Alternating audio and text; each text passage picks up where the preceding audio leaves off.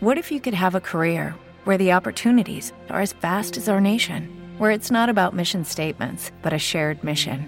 At U.S. Customs and Border Protection, we go beyond to protect more than borders from ship to shore, air to ground, cities to local communities. CBP agents and officers are keeping people safe.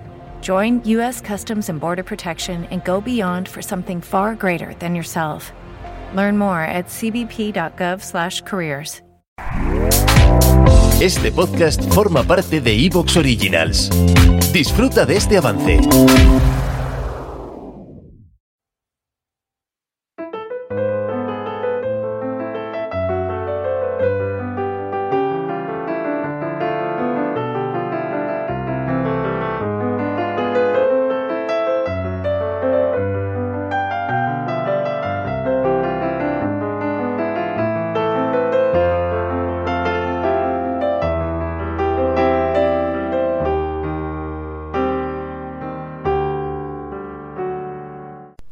¿Qué son las reglas de San Agustín?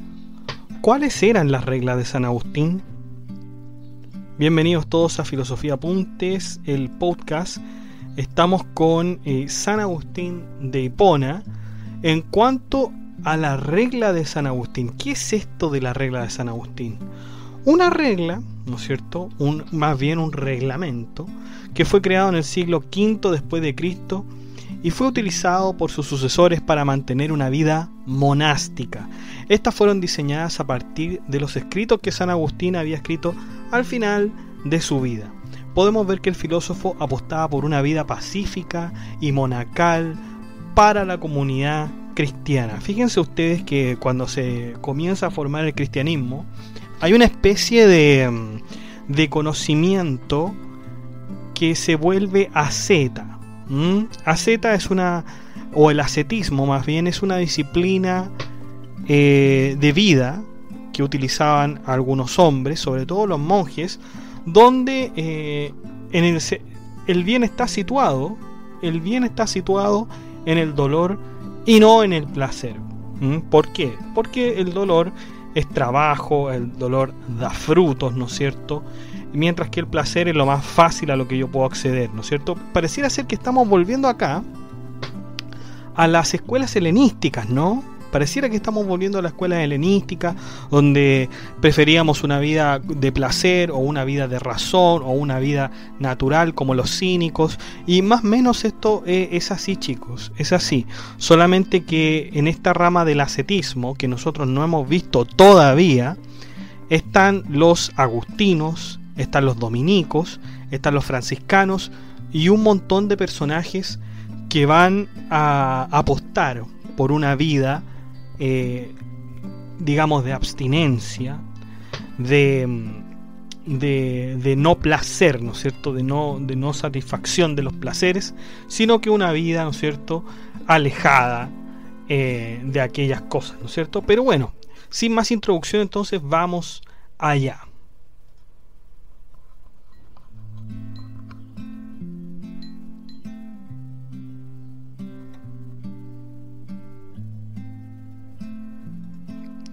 Bueno, que San Agustín, que el mismísimo San Agustín eh, haya tenido una vida monástica, aún está en duda. Lo que sí es cierto es que Agustín hizo leyes para los monjes y monjas de Roma, incrementando su número, pero estos no pudieron ser clasificados en una familia monástica específica, o incluso si alcanzaron a tener una vida como tal. Por otro lado, también tenemos el antecedente de que San Agustín fundó un monasterio en Tagaste. Tagaste se llamaba, ¿no es cierto?, el lugar donde estaba el monasterio. En el siglo XI muchos monjes ascéticos se dejaron guiar por las reglas de San Benito. Sin embargo, estas reglas ya no satisfacían las demandas de las autoridades monásticas. Por lo tanto, los monjes adoptaron los escritos de San Agustín y crearon estas reglas basadas en el pensamiento del filósofo todo se concretó en el concilio de Letrán. Vamos ahora a ir a cada capítulo, ¿no es cierto?, de las reglas de San Agustín. Capítulo 1, comunidad. Este primer capítulo nos habla de algo sorprendentemente platónico, el objetivo de tener una sociedad en común. En otras palabras, San Agustín nos decía que todos debíamos tener iguales cosas en cuanto a nuestras necesidades, pues todos somos distintos. Por lo mismo, Agustín dice que si un hombre entra al monasterio con algún objeto de valor, dicho objeto se convertirá en algo común para todos. Sin embargo, si un hombre viene a buscar al monasterio algo que no encontró afuera, tampoco lo encontrará en el monasterio. También exhorta que ningún hermano del monasterio se muestre altivo o soberbio con los recién llegados, incluso si estos provenían de familias ricas. Recordemos que uno de los pecados más terribles para San Agustín era justamente la arrogancia. ¿Mm? Capítulo 2. La oración. Este capítulo se refiere a la oración la cual se debe hacer a la hora indicada, pero si alguno quisiera hacerla a otra hora, por supuesto que está permitido. ¿Mm? Capítulo 3. La salud. San Agustín nos dice que para mantener una vida monacal se debe tener abstinencia en la comida y en el trago.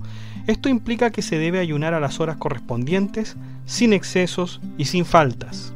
Seguramente aquellos que se unan a la vida monacal y lleven poco tiempo deben adaptarse poco a poco y deben ser ayudados por los más fuertes en un ambiente de tolerancia. Capítulo 4. La castidad no se debe agradar con el ropaje que lleve, sino que con la actitud que tenga el monje. Siempre deben permanecer juntos, sea dentro o fuera del templo. La castidad es un deber que se debe cumplir a cabalidad. No se les prohíbe estar con una mujer, pero sí se les prohíbe desearlas o ser deseados por ellas. El deseo no lo suscita el tacto, sino más bien la mirada, pues es por medio de esta que comienza todo. Por esto, Agustín llama a amonestar a todas las mujeres y hombres que tengan una mirada lujuriosa, porque ahí es donde se desvanece. ¿Te está gustando lo que escuchas? Este podcast forma parte de Evox Originals y puedes escucharlo completo y gratis desde la aplicación de Evox. Instálala desde tu store y suscríbete a él para no perderte ningún episodio. Como nuevo cliente de Western Union, puedes disfrutar de una tarifa de envío de 0 dólares en tu primera transferencia internacional de dinero en línea. Envía dinero a los tuyos en casa de manera rápida, fácil y conveniente. Visita westernunion.com o descarga nuestra app hoy mismo y tu primera tarifa de envío corre por nuestra cuenta. Aplican ganancias por cambio de moneda. No disponible para tarjetas de crédito y envíos a Cuba. Servicios proporcionados por Western Union Financial Services Inc. NMLS 906983 o Western Union International Services LLS NMLS 9069 85